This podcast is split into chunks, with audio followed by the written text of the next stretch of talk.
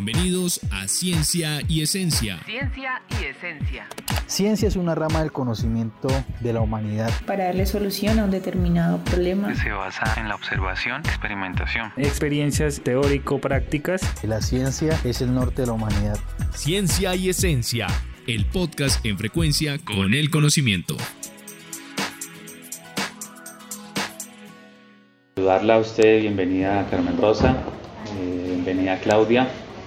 Eh, agradecer por este espacio y este conversatorio que vamos a, a tener hoy respecto a las lenguas maternas. Claudia.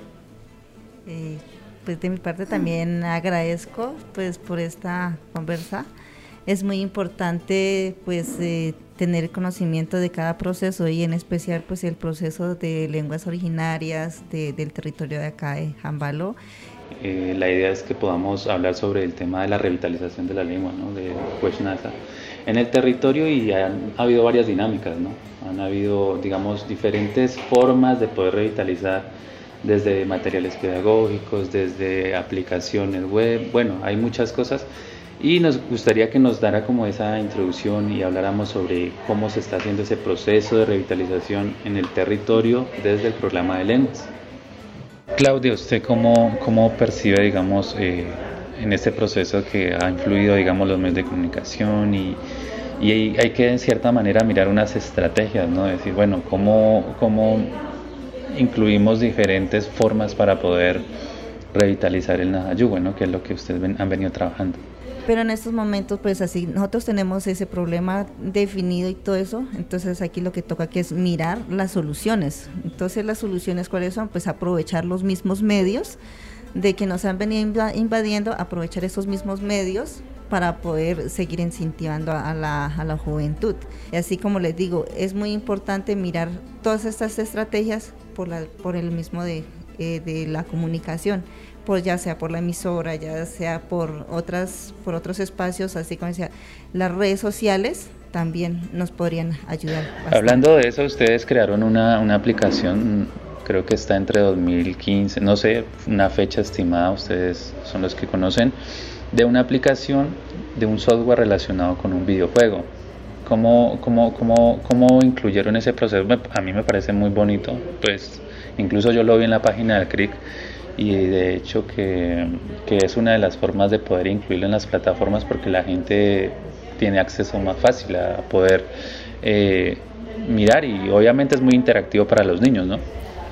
Eh, sí, dentro de la búsqueda de tantas estrategias de, de, cómo hacer, cómo revitalizar, cómo llamar la atención de los, de los niños y, y de hecho de los adultos que, que a veces les gusta que el videojuego, que ciertas cosas. Entonces, como en esa búsqueda, pues sí, pensamos en una estrategia y dijimos, bueno, pues si, si los niños les gusta el videojuego, pues entonces hagamos un videojuego, pero entonces ahí fue donde dijimos, pero hagámoslo en la lengua materna, ¿sí? Entonces pensado en eso, se, se, se trabajó, se trabajó un videojuego se trajo un videojuego pensado, ese, ese videojuego es como el complemento o como una herramienta para aquellos que estaban en ese momento, porque nosotros acá habíamos creado, habíamos creado unos cursos ¿no?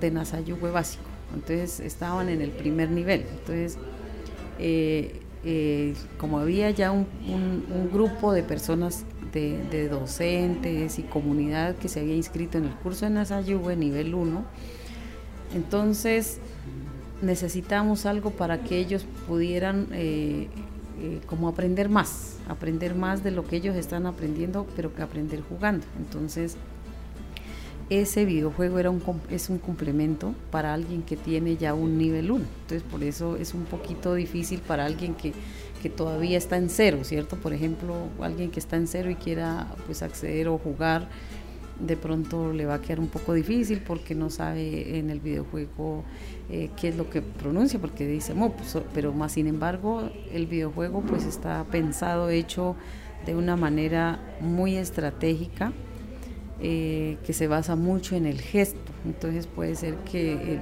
la persona que vaya a jugar por primera vez dirá, dijo Mo, pero ¿qué dice? Ah, pero es que el muñequito salta. Entonces ahí hay varias opciones, entonces, ah, entonces eh, así, de esa manera. Eh, para alguien, pues nosotros lo, cuando ya lo hicimos, hicimos como un, como un pilotaje, ¿no? Para ensayar, bueno, funciona, no funciona, a quién le sirve, a quién no, no o para quién no es apto, por decir algo. Entonces, le, pusimos el videojuego a jugar a unos que ya tenían un nivel 1 y ellos ya perfectamente, ah, es que puedes saltar, entonces buscan la imagen rápidamente, ah, tengo que saltar, tengo que hacer. El que tenía nivel 1 le quedaba más fácil jugar y así, ir pasando a otro nivel y al otro nivel, que creo que es de cinco niveles que lo, lo, lo hicimos. Entonces, así eh, entonces eh, ahí fue que ya dijimos, claro, el, videojuego es para, es un complemento para él, es un apoyo, diría yo, es, un apoyo para uno que ya, que ya tiene un nivel 1. Entonces, claro, porque, ajá, porque ya el nivel 1, el, el, el, aprendiz de Nasayugüe que ya tiene un nivel 1, pues ya va a saber qué es MOOC, qué es Tupi, qué es todo lo que, lo que, lo que dice el videojuego, ¿no? Ajá, entonces, ¿qué es tupi? ¿Qué es mup? ¿Qué es, qué es quité? ¿Qué es, eh, bueno, varias palabras, que es lo que ya, ya ellos ya han visto. Entonces, ahí sí ellos ya eh, pueden interactuar, ya pueden jugar con el, con el videojuego. Entonces, es, es eso, el videojuego es un apoyo para, para un nivel para un nivel 1, para un aprendiz de nivel 1 ese es el videojuego. Entonces la idea era pues seguir haciendo, subiendo de nivel, ¿no? Como el aprendiz va subiendo de nivel de aprendizaje, entonces más adelante la idea era poder hacer otro videojuego también con otro nivel, o sea, ya un nivel más avanzado. Pues es, ha sido una conversación muy interesante relacionada con el tema del Quest Yuwe. Agradecerle a Carmen Rosa por eh, darnos este espacio y conversar yo diría que es, un, es el medio de comunicación, es muy importante la divulgación, la visibilización de los procesos. Eso ayuda, es una forma, como le digo, de, ayudar a...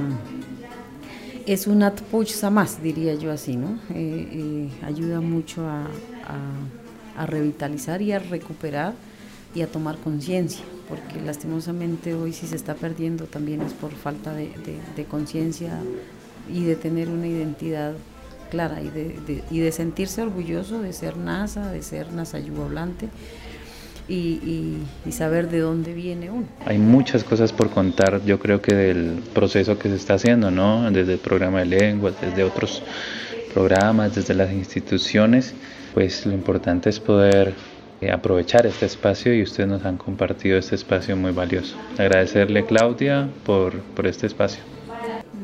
Sí, pues de todas maneras, pues reitero, agradecer a usted pues por hacernos esta conversa, ¿cierto? Porque de todas maneras eh, nosotros estamos en activismo, como se podría decir, y yo sí agradezco mucho pues por, por hacernos esta, estas conversatorias y pues espero que, que no se, se vayan a olvidar de nosotros.